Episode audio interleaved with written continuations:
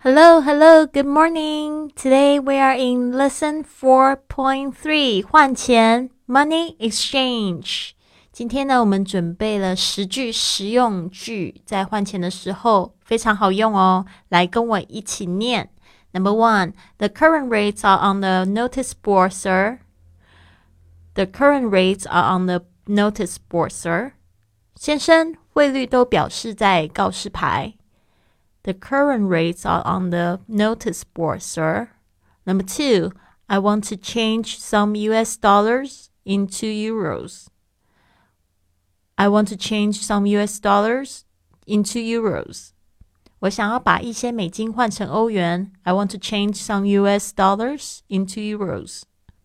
Number three, I would like to exchange my RMB for 500 US dollars.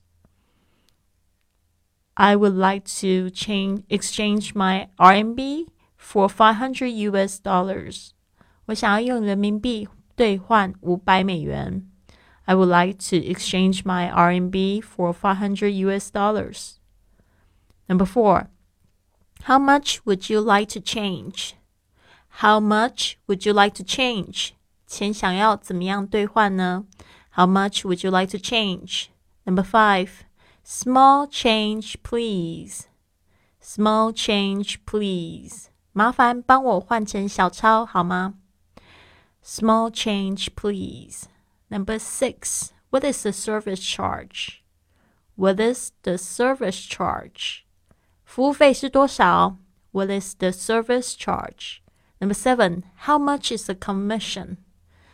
How much is a commission? 手续费是多少 ？how much is a commission?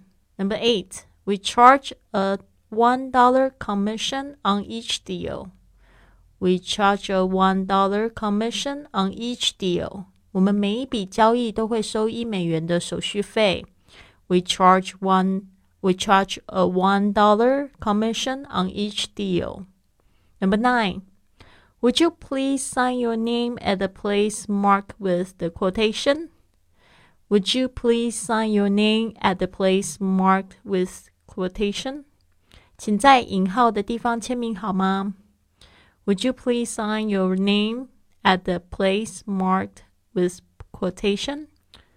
Number nine, number ten. What are your banking hours? What are your banking hours? 请问你的营业时间是几点呢？What are your banking hours? 好的。 希望呢，你们都勤加练习，越练呢就这个越流畅。然后呢，不要忘记，就是在直播课让我帮你就是正音哦。See you at eight.